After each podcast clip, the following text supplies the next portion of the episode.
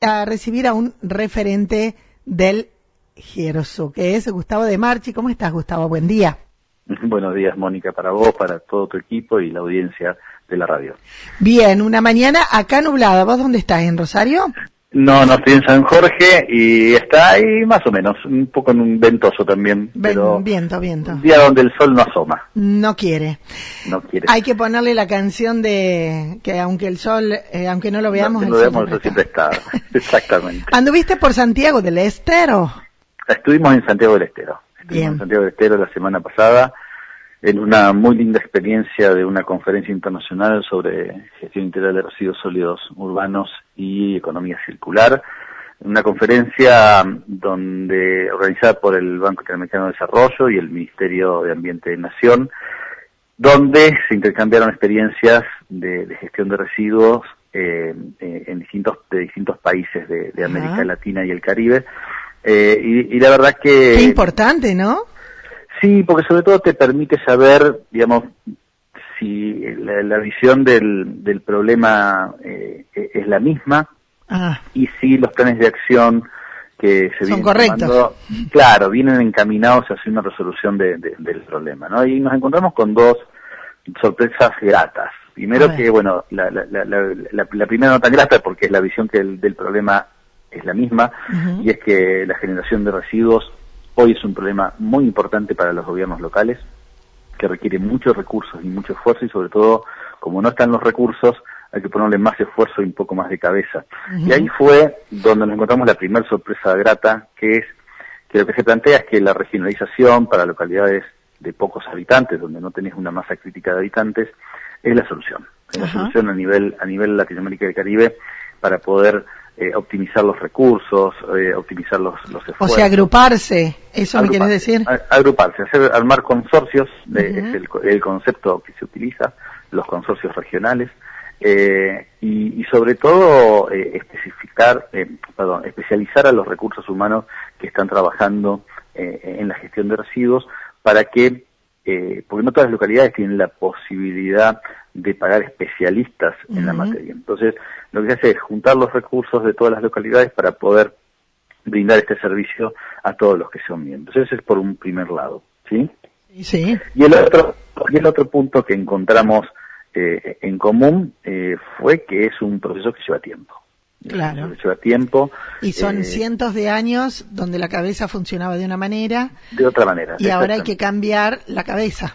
Bueno, ese fue el punto principal, donde dicen, miren, durante muchísimos años los gobiernos trataron de, primero, no era, no era una, temática que estuviese sobre el tapete, la gestión de los residuos, siempre se basó mucho en lo que es la higiene urbana, o sea, nada, sacar la bolsa de basura, te la pasamos a buscar y la llevamos. Que esté limpio, no importa después dónde va la basura.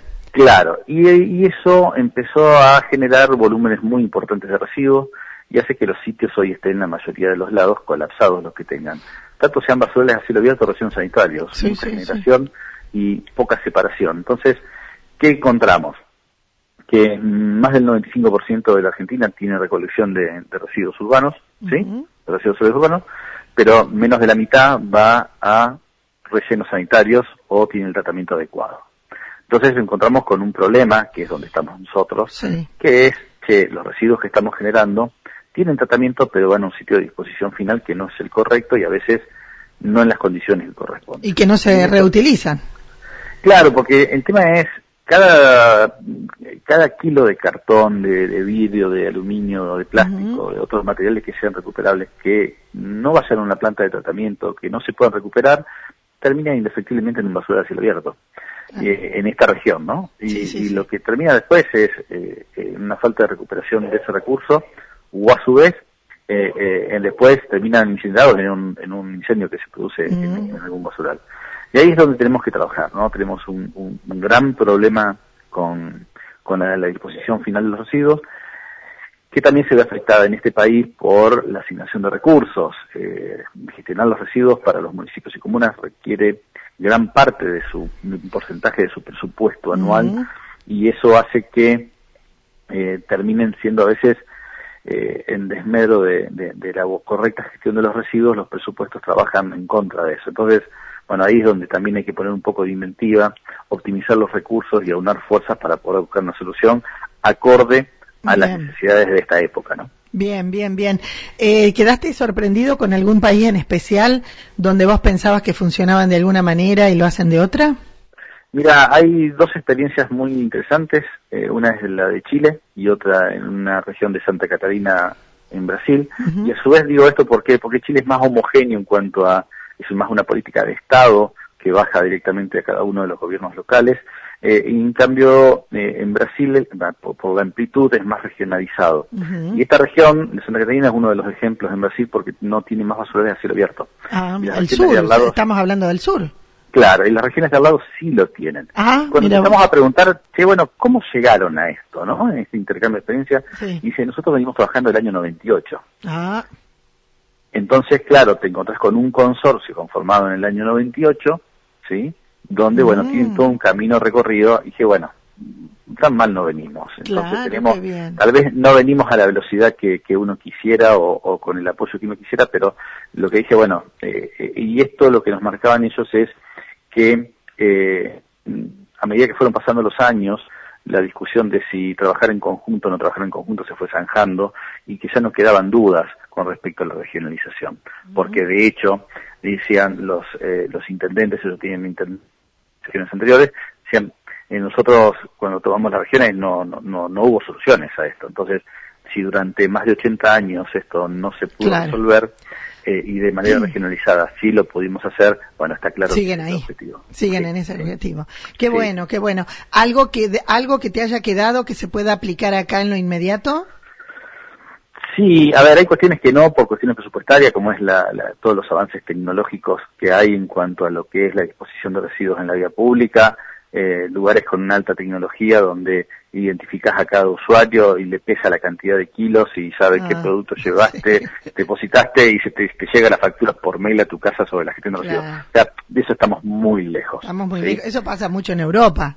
Claro, pero lo que sí estamos, eh, eh, son cuestiones que sí hay que tener en cuenta es que es necesario medir medir, saber cuántos kilos se generan en las localidades, saber cuáles son los recorridos, saber cuál es la gestión de residuos, cuánto se recupera. Este trabajo que nosotros venimos haciendo con los recuperables, los materiales que se recuperan, de pesar cada fardo, de ver cuánto material se recupera de cada una de las plantas, es el camino eh, y, lo que nos dicen, che, sigan por ahí, que es un trabajo que, que es lento, pero que tiene sus beneficios y que en el largo plazo van a poder eh, darse cuenta que el camino que recorrieron, si bien sinuoso y difícil, es el correcto. Qué bien, qué bien. Sí, viste, estaba pensando en eso, hay algunos países donde, yo creo que es en Japón, eh, te pagan por llevar la, la, botella de plástico que utilizaste.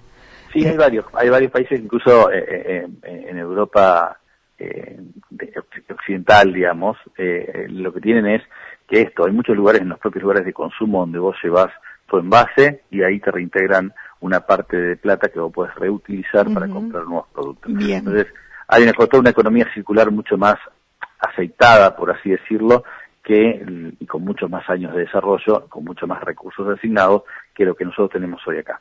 Pero no tenemos que, dejar de ver que la economía circular también genera puestos de trabajo, genera eh, cooperativas de trabajo y eso para nosotros también es muy importante porque es la otra pata de la gestión de los residuos. Y al, al estar haciendo este trabajo también, lo que decís vos, hay, por más que no estén en una cooperativa, hay mucha gente que se encarga de juntar esos residuos y de unificarlos. Está el que junta botella, está el que junta el cartón, está el que, eh, o sea que de alguna manera también se limpia de esa forma. Sí, todo el material que se puede recuperar y que, que vuelva a introducirse en un circuito productivo es material que no termina en un basura a cielo abierto y desde esa perspectiva nosotros lo que entendemos es que todo colabora y todo suma. Sí, obviamente si está organizado y está medido y está parametrizado mucho mejor, porque después te permite tomar medidas o decisiones en base a datos y no en base a supuestos. Pero bueno, es un trabajo que, teniendo en cuenta que empezamos hace con la gestión de las plantas hace apenas tres años, creemos que venimos por un buen camino y, y en eso seguimos trabajando. Gracias, Gustavo, como siempre, muy amable. ¿eh? Mónica, un abrazo para ustedes y a disposición para cualquier momento. Hasta luego. Hasta luego. Ahí estaba, era Gustavo de Marchi, Girsu, identificado totalmente, estuvo participando de mm, una conferencia internacional en Santiago del Estero.